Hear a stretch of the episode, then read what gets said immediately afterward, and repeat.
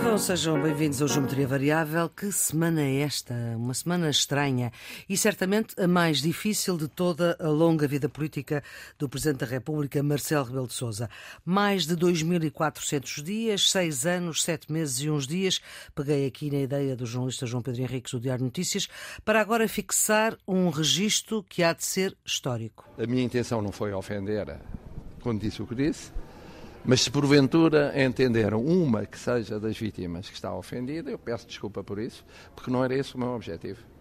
O meu objetivo era exatamente o contrário, o temer que muitas vítimas, por medo, por limitação, não tivessem falado e o número que deveria ser ainda mais alto tivesse ficado por onde ficou. A segunda palavra é para os portugueses, para agradecer as centenas, centenas de mensagens que recebi nos últimos dois dias dizendo no fundo aquilo que é óbvio, que me conhecem há não sei quantos anos, eh, que conhecem os sete anos do meu mandato e que, portanto, sabem que as causas sociais dos pobres, dos explorados, dos dependentes, dos abusados, são as minhas causas sociais.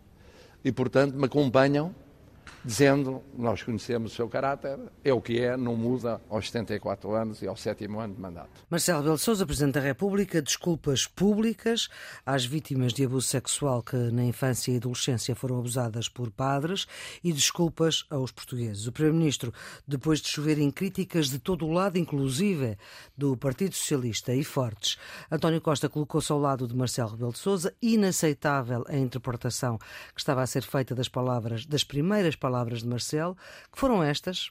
Haver 400 casos não me parece que seja particularmente elevado, porque noutros países e com horizontes mais pequenos houve milhares de casos. Depois disto, sucederam-se várias tentativas de corrigir estas palavras. Nuno, a palavra de Marcelo Rebelo de Sousa, a partir de agora, vai valer menos? Eu acho que é um bom momento para o Presidente certamente já o fez e continuará a fazê-lo, a fazer uma ponderação sobre o valor da palavra presidencial. Mas relativamente aos, aos 400 casos eh, não ser particularmente elevado, eu acho que há duas ou três notas que são importantes. Primeiro, de um ponto de vista estatístico, eh, depende do termo de comparação. Pode ter sentido. Ora, o problema é que aqui não se trata de números, trata-se de pessoas. E, portanto, do ponto de vista humano, é como dizia o Papa Francisco, quer dizer, Basta um, um só caso, caso uhum. já está a mais. Portanto, dito isto, eu enfim, todos nós conhecemos o Presidente da República e o seu, uh, enfim, o seu caráter humanista e eu, enfim, esta, esta declaração que fez parece-me perfeitamente sincera e não, não havia qualquer intenção de ofender. Agora, que foi, do ponto de vista da forma infeliz, foi. E é por isso que eu digo que este pode ser um momento uh, importante para refletir, para ponderar sobre o valor da palavra presidencial. O que é que eu quero dizer com isto? Eh, que é talvez o momento de se poder uh, avaliar como e em que medida a banalização da palavra do presidente pode afetar, pode desvalorizar o prestígio da função presidencial. E eu essa lição acho que o presidente certamente uh, tirou. Carlos, a partir de agora, a palavra de Marcelo Belo Souza vai valer menos? Não, acho que não. E não acho que isto seja uma questão de saber se o Presidente fala, fala pouco ou fala muito. Eu acho que a forma eh, que foi usada foi infeliz. Ele próprio reconheceu com este pedido de desculpas. Seria gravíssimo se correspondesse a uma postura do Presidente, e nós sabemos que assim não é. Mas já sabíamos antes deste pedido de desculpas? Eu acho que sim, já sabíamos antes deste pedido de desculpa que para muitos portugueses ficou claro que, que foi um problema de comunicação. Portanto, o Presidente usou uma expressão que, que, não devia ter usado, mas foi uma forma infeliz de se referir à matéria, não foi uma, uma forma de alinhar a favor nem da violência, nem do desprezo relativamente àqueles que foram afetados por, eh, por crimes. E, portanto, sob esse ponto de vista, não tenho dúvidas nenhumas de que lado é que o Presidente da República está e o que devemos esperar a partir de agora. Eh, eu acho que o Presidente cometeu um lapso de, de comunicação, percebeu-se disso, pediu desculpa e esperemos que não haja segundo episódio. E foi surpreendente ter sido António Costa a única voz política abalizada a vir em socorro de Marcelo Nuno? Eu acho que o Primeiro-Ministro tem um sentido institucional e, portanto, sabe a importância que tem o prestígio da função presidencial e do Presidente da República. E num momento difícil, eu creio que foi essa a intenção do Primeiro-Ministro. Não deixar o Presidente sozinho, valorizar aquele que é a sua função presidencial. E eu acho que isso ficou-lhe bem. Carlos, como é que foi só uh, António Costa o único uh, político a defender Marcelo? Eu acho que foi uma razão institucional que levou o Primeiro-Ministro a pôr-se ao lado do Presidente da República e todos nós, pelo menos eu, revejo-me naquilo que o Primeiro-Ministro disse. Isto é, o Primeiro-Ministro disse: Eu conheço o professor Marcelo Rebelo de Souza, hum. não passa pela cabeça que outra possa ser a interpretação. Portanto, eu acho que de uma forma geral todos partilhamos dessa, dessa opinião. Oh, Carlos, o líder está, do seu está, partido não devia ter feito coisa semelhante? O líder do meu partido seria mais suspeito se o fizesse, porque dava a ideia que eram os laranjas a cobrir os laranjas. Ser o Primeiro-Ministro é uma dimensão institucional que afasta da luta partidária este registro. Eu não acho mal que Luís Montenegro não, não tenha feito uma, uma uhum. expressão uhum. de solidariedade tão, tão forte como fez o, o Primeiro-Ministro, como também não acho bem que haja partidos que tenham aproveitado isto para dirigir insultos e ataques ao Presidente da República, partidarizando uma matéria que eu acho que não faz sentido nenhum.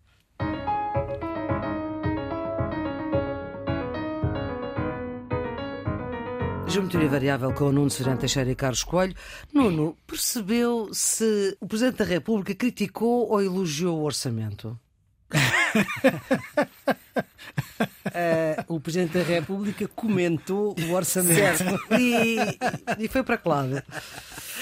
Uh, procurou fazer aquilo que o orçamento, em certo sentido, é, que é a quadratura do círculo. Bem, é, quer dizer, o, o, sobre o orçamento, Sim. daquilo que a gente sabe que ainda é relativamente pouco, apesar da conferência de imprensa. E, nenhum de nós aqui é economista, não, e, portanto não, não isso, vamos entrar aqui isso em. eu ia dizer desde já: o orçamento é um exercício de técnica altamente complexa, não tenho nenhuma competência nisso. Pelo menos umas partezinhas já deve fazer. Sim, alguns já, e também e já participei na discussão um deles. Uhum. Agora, não, mas uh, o orçamento é essencialmente um exercício de escolhas políticas, não é? Uhum. E nesse sentido, como cidadão, uh, acho que somos capazes de olhar para o orçamento e perceber qual é o significado político das escolhas que ali estão. E é nesse sentido que, que eu consigo dizer alguma coisa sobre o orçamento. Bem, eu acho que este orçamento é talvez o dos orçamentos mais difíceis de fazer. Porquê? Porque uh, o orçamento é uma previsão. E no momento de incerteza, de volatilidade, eh, de guerra em que nós estamos, fazer previsões, mesmo que a curto prazo, é arriscadíssimo. E, uhum. portanto, este orçamento corre eh, riscos sobre uh, os pressupostos que tem. Dito isto, eu acho que, apesar de tudo, o orçamento é, é, é equilibrado e é prudente. E por isso é capaz, o Presidente da República também disse isso, de não agradar nem a gregos nem a troianos. Por causa disso. Ou então Bem, de querer agradar a tantos que não que... agrada a nenhum. Sim. Não é? Porquê é que eu acho que ele é equadrado? É, é equilibrado. É equilibrado porque procura justamente o equilíbrio entre duas. É, tem que começar de princípio? Não, não, não. Ah. A gente riu-se porque, porque é que eu acho que ele é quadrado. eu só não interrompi com uma graça não, para não cortar o raciocínio. Sim, sim, sim, sim. Porquê é que eu digo que ele é equilibrado? Eu acho que ele é equilibrado porque justamente procura fazer o equilíbrio entre dois fatores que normalmente estão em desequilíbrio. Ou seja, por um lado, a ideia das contas certas, uhum. o princípio das contas certas, ou seja, o controle do déficit e da dívida, e por outro lado o crescimento económico e o apoio às empresas e às famílias. Uhum. É? Então está bem, Nuno, antes e... de avançarmos mais eh, sobre o, sobre o orçamento, uh, também queria ouvir aqui o Carlos, saber se Marcelo Rebelo de Sousa elogiou ou criticou. Criticou com elegância, criticou sobretudo as previsões. Hum. As previsões. Eh, eu partilho da opinião do Presidente da República. Eu acho que elas são excessivamente otimistas. A inflação a 4%. O cenário internacional que o Nuno agora fez referência está pintado com cores otimistas uh, na elaboração do orçamento. Deixe-me só dar três exemplos muito breves. Primeiro, o crescimento que está previsto. O Banco Central Europeu tem uh, vários cenários. Hum. O governo escolheu o cenário mais otimista, que é um cenário de crescimento de 0,9. Olha, o Banco Central Europeu também tem um cenário que coloca a zona euro em recessão com pontos negativos, 0,9 negativos. O governo escolheu só a melhor. O preço do petróleo, que é essencial à economia portuguesa. E com a decisão o da governo, OPEP última. O governo sugere que vai haver uma redução significativa de 98 dólares para 78. Olha, a decisão da OPEP, que a Flor estava agora a fazer referência e que nós comentámos a semana passada, torna esse cenário de redução do preço do petróleo muito pouco razoável. Isso vai onerar, provável, isso vai onerar os custos uh, em Portugal e, portanto, vai prejudicar as perspectivas de crescimento. A posição do comércio externo de Portugal. Nós tínhamos um excedente em 2019 de 0,5% do PIB. Em 2020 já tivemos um resultado negativo. Foram 2,1 pontos negativos. Hum. E em 2021 foram 3 pontos negativos. A degradação do nosso comércio externo é um elemento da avaliação orçamental que passa praticamente incólume neste orçamento, não há nenhuma referência. Depois, este governo aposta muito na procura interna. O grande motor da economia, na perspectiva do governo do orçamento, é a procura interna. Como nós já salientamos, quer há uma semana, quer há duas semanas aqui de geometria variável, quer comentar as pensões, uhum. quer a comentar os, os, os, vencimentos da função pública, quer a, a falta de ajudas às empresas, é pouco razoável que esta alavanca uh, do consumo interno uh, venha funcionar. Alavancar. Venha funcionar. e, portanto, eu acho que o Presidente da República tem razão, para responder à sua uhum. pergunta, acho que tem razão para ter alguma desconfiança de uma leitura otimista do governo. Posso dizer que os governos todos tendem a ser otimistas nestas alturas e, como o Nuno estava a dizer, o orçamento é uma previsão, essas coisas todas, eu admito isso, mas o grau de razoabilidade desta previsão otimista é baixa e eu acho que, sob esse ponto de vista, o Presidente da República tem razão. Portanto, o Carlos votaria contra este orçamento, aliás, Sim. o PSD vai votar contra.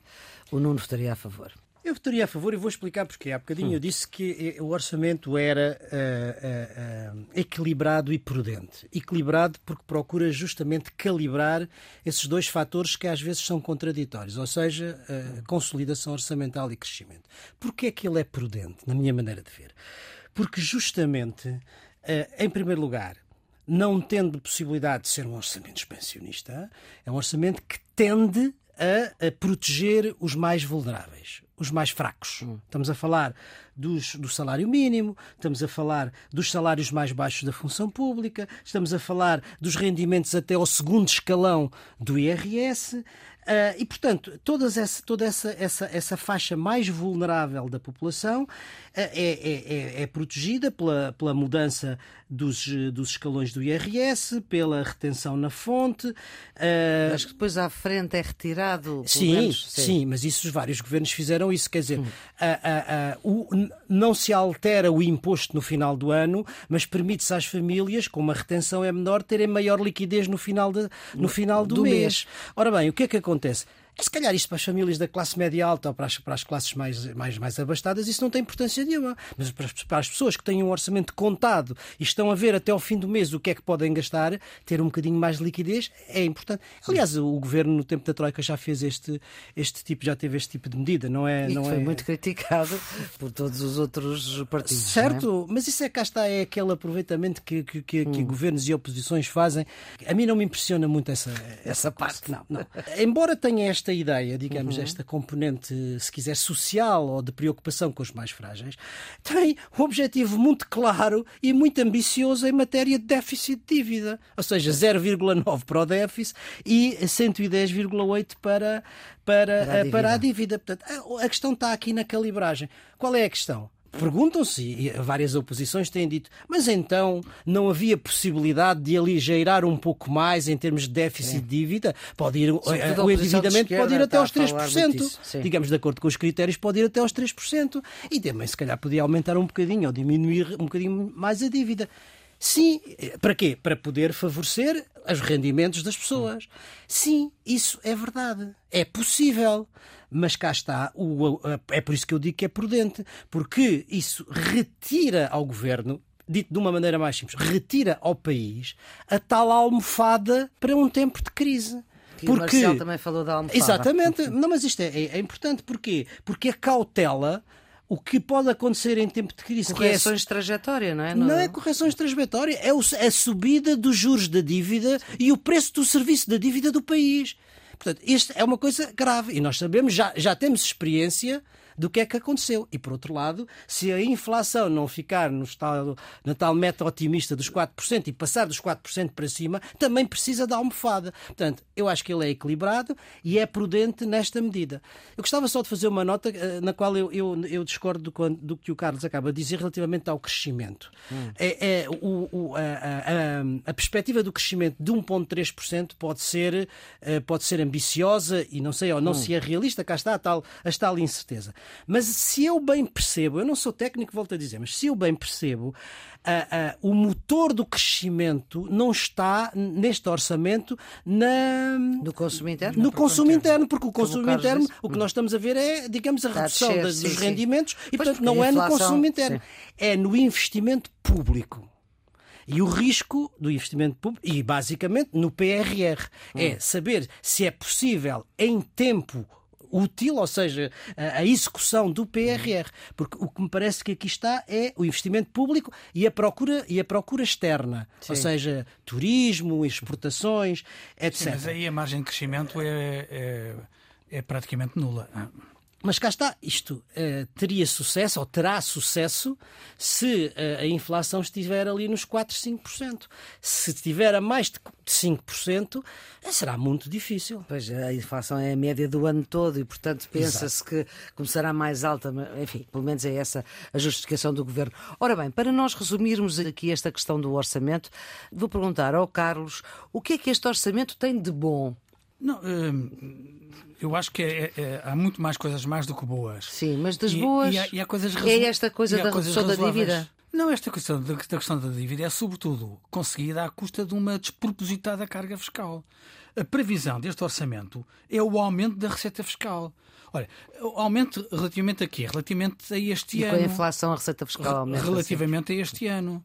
Eh, em 2022, há realidades que nós não podemos esquecer. Por exemplo, o PIB, a riqueza produzida em Portugal, terá hum, aumentado 10%. De acordo com os números oficiais, 10,7%. Hum. Isto é a base económica do IRC, do, hum. do Imposto das Empresas. É? Olha, o imposto, enquanto que a riqueza subiu 10%, o imposto cobrado subiu 5 vezes mais. Subiu 51,8% esta sufraguidão fiscal, que permite ao governo ter uh, uma, uma redução significativa do déficit, é uh, resultado disto.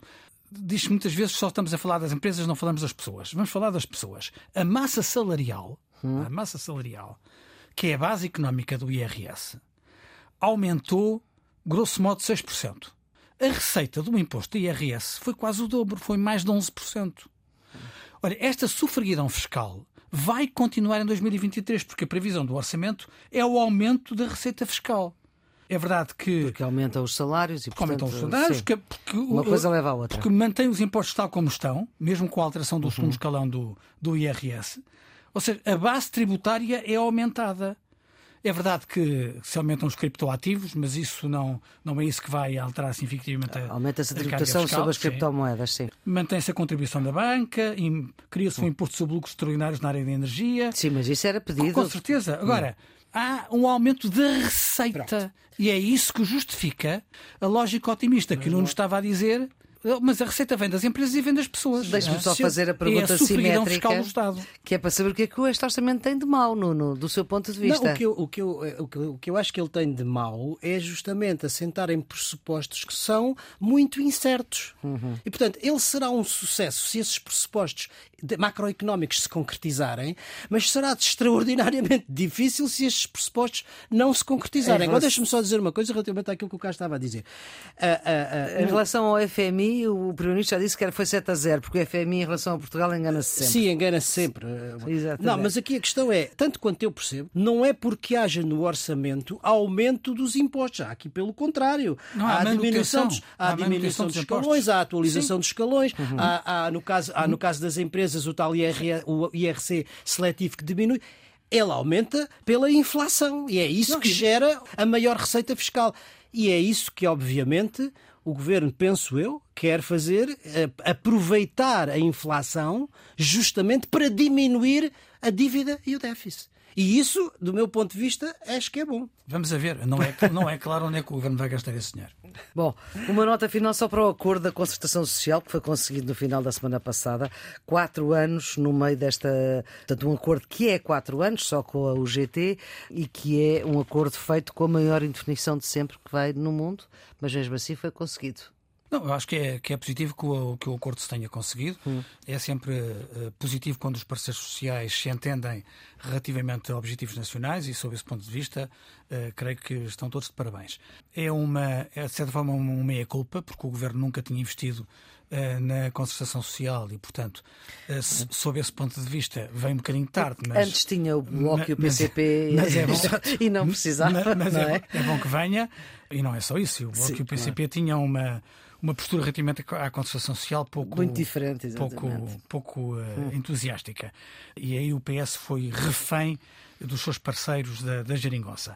Que esta semana, uh, Jerónimo de Sousa, só uma nota na Antena 1, deu uma entrevista esta semana à Antena 1 na Natália Carvalho e disse que repetia a Geringonça. Não, não está arrependido e que a repetia.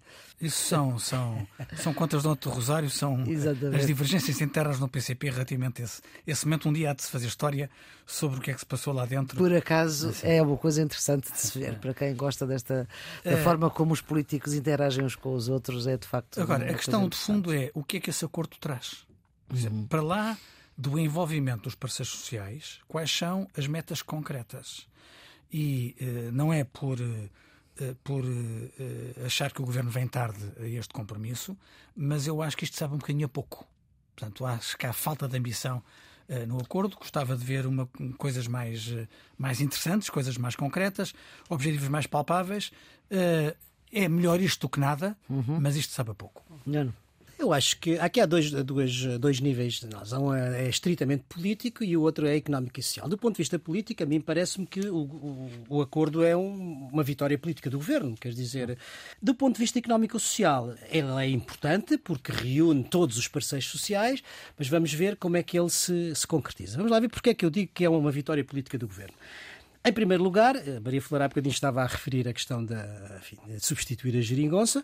É, para além disso, o, o governo compensa uh, algum isolamento político no quadro parlamentar com o apoio dos parceiros sociais, todos os parceiros sociais no quadro social, exceto a CGTP, mas isso também já é um clássico, não é verdade? Tirando no salário mínimo, é um clássico.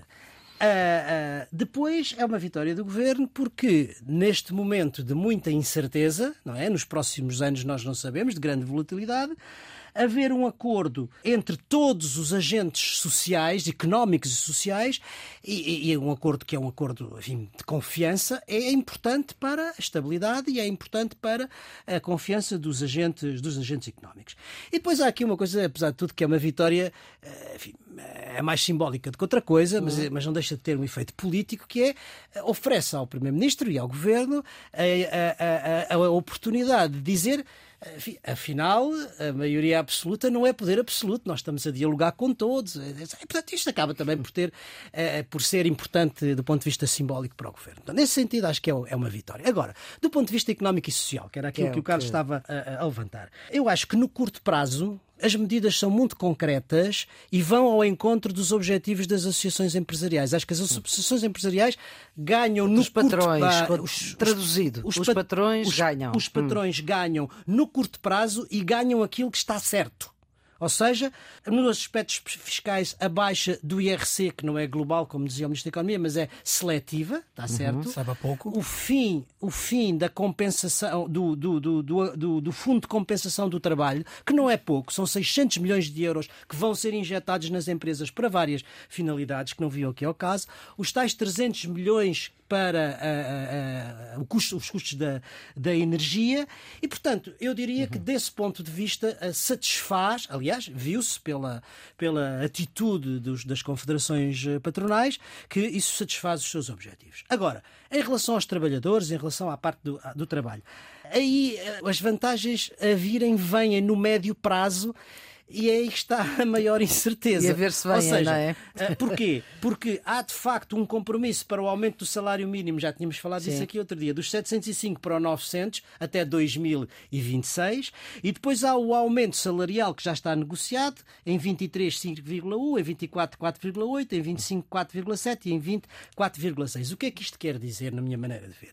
Que o governo espera que o ano de 23 seja mau, que o ano de 24 possa ser um, Um um, melhor. um bocadinho melhor e, portanto, faça a transição e que os anos seguintes, 25 e 26, sejam anos já mais confortáveis do ponto de vista da inflação e isso significa reposição de rendimentos aos trabalhadores. Mas aqui volto a dizer, é a parte que é incerta e que depende da E evolução. depois de 26 logo se vê, Económica. princípio, enfim, Agora, globalmente, eh, globalmente, acho que é positivo. É positivo do ponto de vista económico e social e é positivo do ponto de vista político para o, para o governo, claro.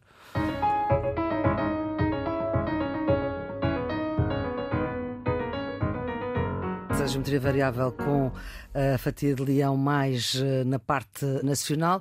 Vamos agora eh, atualizar aquilo que se passa eh, na guerra. Temos este fim de semana eh, o Congresso do Partido Comunista Chinês, enfim, a China que foi o principal motor da economia mundial nesta década e há analistas que foram ouvidos pela agência Lusa que dizem que o excesso de investimento em todo o tipo de projetos de construção inflacionou o crescimento na China já há vários anos e a China que eh, não apoia Putin, mas que falta uma po- política de definição mais clara, numa altura em que na Assembleia Geral das Nações Unidas uma esmagadora maioria de países condenou a anexação dos quatro territórios eh, ucranianos por parte do Sr. Putin e depois há esta declaração de Josep Borrell que garante que mesmo que a Ucrânia seja alvo de um ataque nuclear, isso não vai levar a uma guerra nuclear, diz o Sr. eh, Borrell, líder da diplomacia da União Europeia, diz que só vai levar a uma resposta militar forte, se bem que o presidente bielorrusso, que também é outro que fala por Putin, diga que ações no Ocidente podem provocar a Terceira Guerra Mundial. Enfim, por onde é que queremos pegar, Nuno, para atualizar esta informação? Desde a semana passada há várias evoluções, eh, quer do ponto de vista militar, quer do ponto de vista político. Eu acho que talvez a mais relevante do ponto de vista militar eh, tenha sido o ataque à Ponte Kersh. Não tanto pelo seu valor operacional, porque, enfim, foi reposta ou reconstruída rapidamente A ponte que liga a Crimeia à Rússia, mas justamente pelo valor simbólico que ela tem. É uma, uma obra, grande obra pública, digamos, de Putin. Uhum. icónica de, de Putin, e é, e é justamente ao ligar a, a Rússia à Crimeia, era o símbolo de que a Crimeia era russa. é? Portanto, este ataque é um ataque que tem Uhum. simbólico, é? simbólico. Brutal. E depois, eh, digamos, a- a- a reação russa em relação a isso, que é, digamos, este ataque massivo de mísseis outra vez ah, à maioria, uma grande parte das cidades, incluindo ucranianas, incluindo Kiev. E, e- e eu acho que o que é relevante aqui eh, não é nada do ponto de vista, digamos, militar, da guerra que está em, em- em curso. Porque não, não atinge alvos militares. Porque não conquista mais terreno nos territórios que quer controlar. Mata civis. Mata civis, mata alvos civis, queimada. quer intimar, quer eh, provocar o medo. Ora bem, estes, estes é preciso que a gente ah, olhe medo, também para estas medo, coisas. não é? Provocar medo e o atingir alvos civis indiscriminados é o método do terrorismo. E, portanto, é, é- é um pouco também preciso. Pode constituir crimes de guerra. não é? Sim, exatamente, e e de- e de Claro. crimes de guerra. Temos, temos Putin a falar com Erdogan por causa do gás. Temos o inverno que aí vem, com a Europa a passar frio. Sim, e a fazer declaração, a dizer que está pronto para retomar o fornecimento de gás à Europa, assim haja esse, esse gesto. E assim possa ir pela Turquia, né? Agora, nós ficámos a saber, depois deste ataque massivo de mísseis, que há um progresso importante da, da capacidade antiaérea da, da Ucrânia. Cerca de metade, mais de 50%, Mais de metade, mais mais de de metade, foram neutralizados. 41 foram interceptados em 75 mísseis disparados. Portanto, isso é muito importante e esse, aliás, é um dos elementos que o Ocidente tem reiteradamente afirmado que vai, que Continuar vai, a que vai reforçar. A resposta ocidental já se fez a várias vozes. Em primeiro lugar, no G7, não é verdade? Que se reuniram por videoconferência, mas que vão continuar as sanções, que eh, vai continuar a apoiar a Ucrânia. Eh, ao nível da NATO, a reunião dos ministros da Defesa no final desta semana também tem duas decisões que são importantes. Uma estritamente europeia, que é uh, o desenvolvimento da capacidade de defesa aérea da Europa, não vá o diabo tecê-las, não é verdade? E depois a afirmação muito clara de que em tudo o que for preciso e durante o tempo que for preciso, a NATO vai continuar a apoiar a Ucrânia, em particular na sua defesa antiaérea. E a última, o último desenvolvimento que acho que é importante foi aquele que a Maria Flor já mencionou, que é o isolamento internacional de Putin depois da votação na Assembleia Geral das Nações pois, Unidas. Mas a Assembleia Geral das Nações Unidas ainda não manda nas Nações Unidas, não é? Não, não manda porque as decisões vinculativas São... estão no Conselho de Segurança, o Conselho de Segurança está paralisado e isso é um problema muito complicado para, uh, para a própria sobrevivência das Nações Unidas. Um dado engraçado uh, é que na Assembleia Geral da ONU a Rússia tentou que a votação fosse por voto secreto. E a Índia votou contra isso, não é? O que significa que a Rússia eh, estava convencida, com ou sem razão, provavelmente com razão, que num voto secreto seria mais fácil encontrar outros aliados do que num voto aberto. A grande maioria da Assembleia Geral pronunciou-se contra, disse que nesta matéria era impensável haver um voto secreto, os países têm que dizer qual é a sua, a sua opinião, mas esta tentativa diplomática de usar o voto secreto é muito significativa e a derrota uh, que a Rússia teve também. Aliás, o, o, embaixador reagiu de uma maneira um bocadinho uh, desagradável. Uh, de, o embaixador russo? O embaixador russo dizendo que era, que era conspiração contra a Rússia, etc. Na, nos dados de facto, são aqui, é aquilo que o, Nuno, que o Nuno já disse. O que me parece muito interessante é que, a despeito de mais de metade dos mísseis russos terem sido interceptados, ainda assim, Zelensky considera que uh, tem um déficit de defesa antiaérea uhum. e, portanto, está a pedir mais, mais. meios e meios mais sofisticados uh, para uh, poder reagir a qualquer agressão russa. Os russos reorganizaram as suas tropas e puseram o general Armagedão, que, que é um general de má reputação, que estava ligado à ala dura do, do Kremlin,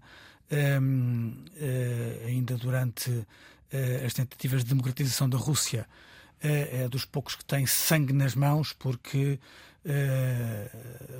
os, tanques que comandava pisaram cidadãos russos e, portanto, mataram pessoas na capital. Um, eh, que é um homem que tem má reputação por aquilo que fez na Síria eh, e que se espera que possa aumentar a guerra impiedosa eh, na Ucrânia, portanto, não são boas notícias uhum. para a reação russa na, na Ucrânia. O, de resto, o Ocidente esteve bem, a NATO esteve bem na resposta a dizer que qualquer utilização de armas químicas, biológicas ou nucleares terá consequências sérias e, portanto, eu acho que, que a Rússia tem isso presente. O Biden também já tinha feito uma declaração uhum. inequívoca sobre esse ponto de vista. Um, e o G7 teve muito bem nas decisões que tomou. Vamos esperar que a solidariedade com a Ucrânia se mantenha, que não haja aquilo que nós já comentámos aqui várias vezes, que é a fadiga da guerra, portanto, que as opiniões públicas descansem. E o frio do inverno? E o frio do inverno. Já lá vão mais de 32 semanas, é, mas, facto, mais de meio ano em guerra. Mas vamos esperar que, que a solidariedade com a Ucrânia se mantenha em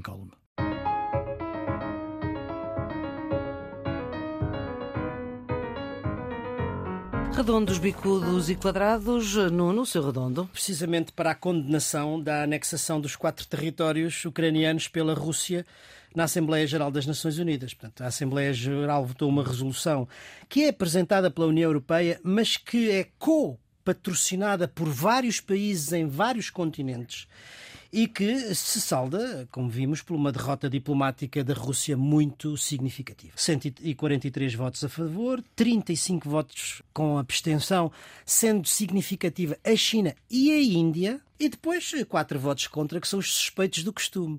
E provavelmente o pedido para que a votação fosse secreta era por este objetivo que o Carlos já disse, mas era também para não se saber com quem estava acompanhada. Ou seja, a Bielorrússia, a Síria, a Coreia do Norte e Nicarágua. Carlos, o seu redondo. É a primeira reunião da Comunidade Política Europeia, iniciativa de Macron, eh, lançada já com a guerra da Ucrânia em curso imediatamente apoiada pela União Europeia, visa reunir a grande Europa para além das fronteiras da União, 44 chefes de Estado e de Governo, 27 Estados-membros e 17 não-membros da União, estiveram em Praga na reunião inaugural, sendo que as conclusões não escritas não foram muito além do compromisso político de maior cooperação.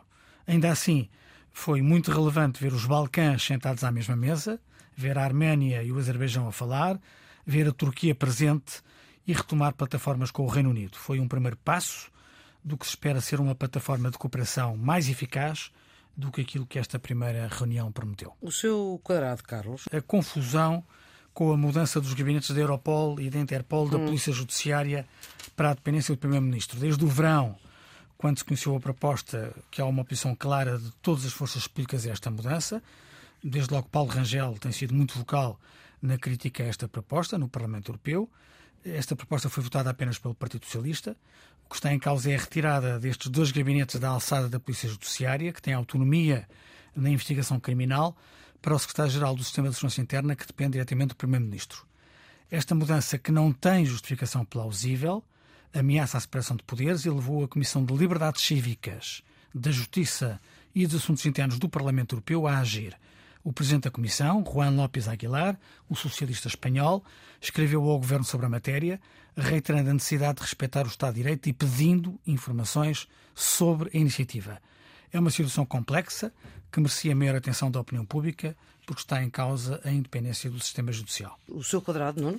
Para o financiamento da ciência eh, em Portugal no novo Orçamento de Estado. A nomeação de, da professora Elvira Fortunato para o Ministério da Ciência, Tecnologia e Ensino Superior eh, gerou esperança no setor, porque era alguém que, vinda da universidade e particularmente da área da ciência, eh, podia dar continuidade a um legado de José Mariano Gago, de certa maneira interrompido no entretanto.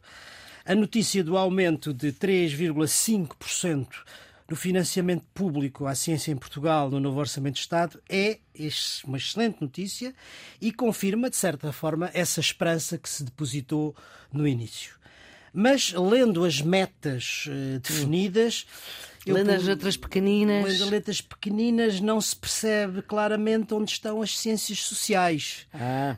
Ou seja, era bom que o parente pobre da ciência não ficasse cada vez mais pobre. E o seu bicudo, Nuno? Para Liz Trust e para hum. o governo conservador britânico, que faça o que fizer, já não consegue acalmar os mercados depois de ter apresentado um programa económico em que previa um choque fiscal e depois de em seguida ter retirado esse mesmo Porque programa. uma confusão do. Enfim. Exatamente. Liz Trust desencadeou uma crise de confiança nos mercados, obrigou o Banco de Inglaterra a intervir por causa da desvalorização da Libra, da Libra. e essa crise de confiança que começou nos mercados transferiu-se ao setor político e não só à oposição, mas ao seu próprio partido conservador.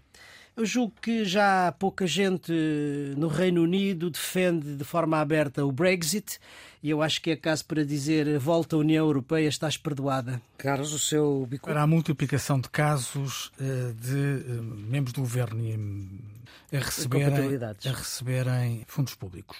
Primeiro foi eh, um caso com o marido da Ministra da Coesão, Ana Brunhosa, depois foi o pai em sociedade com o Ministro Pedro Nuno Santos, eh, o marido da Secretária de Estado das Pescas, a mulher do Secretário de Estado da Conservação da Natureza e da Floresta.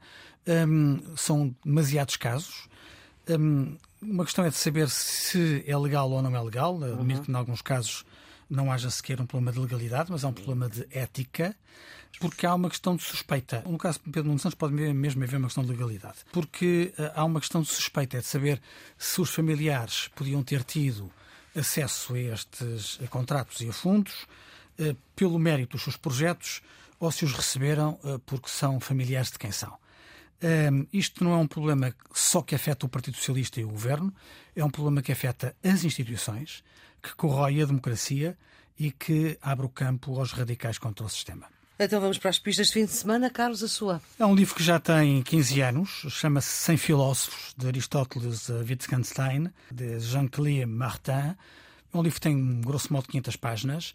Não é para aprofundar todas as correntes filosóficas, mas é para conhecer um bocadinho sobre o pensamento e a pessoa. São 100 filósofos É um livro que se lê bem, podemos não ler todos, ler só aqueles de, quem gostamos mais, uhum. mas é, é um livro relativamente leve para quem está habituado a livros pesados sobre filosofia, mas que reforça a nossa cultura geral. Ora, e a sua ideia? Eu esta semana também tenho um livro, não tem 15 anos, foi lançado ontem. é, e é um livro de Carlos Gaspar chamado O Fim da Europa. Sim. É, é daqui para a frente, sem dúvida, uma leitura fundamental, obrigatória, para todos aqueles que queiram compreender melhor o momento que estamos a viver na Europa e no mundo. O que é que faz? Faz uh, ou descreve a reinvenção ou as sucessivas reinvenções da Europa depois de momentos-chave da vida internacional. Ou seja, a Europa no Congresso de Versalhes, depois da Primeira Guerra Mundial, a Europa depois de Alta e Potsdam, depois da Segunda Guerra Mundial, a Europa depois do Muro de Berlim, depois da Guerra Fria e a Europa depois da guerra da Ucrânia. Já lá está? Enfim, já lá está. Sim. Agora, como será o futuro? Pois é, preciso ler o livro. Ora, muito bem. Ponto final nesta edição de Geometria Variável com Nuno Serena Teixeira e Carlos Coelho, residentes fixos deste programa de análise do que de mais importante queremos reter da semana que passou. A produção de Ana Fernandes com Andréia Simão, cuidados de gravação de João Carrasco, edição Maria Flor Pedroso para Antena 1, RDP Internacional e podcast na íntegra. Hoje não há problema porque não há música, portanto o podcast também não tem música. Esta equipa volta para a semana para o pôr a par daquilo que interessa. Tenha uma boa semana.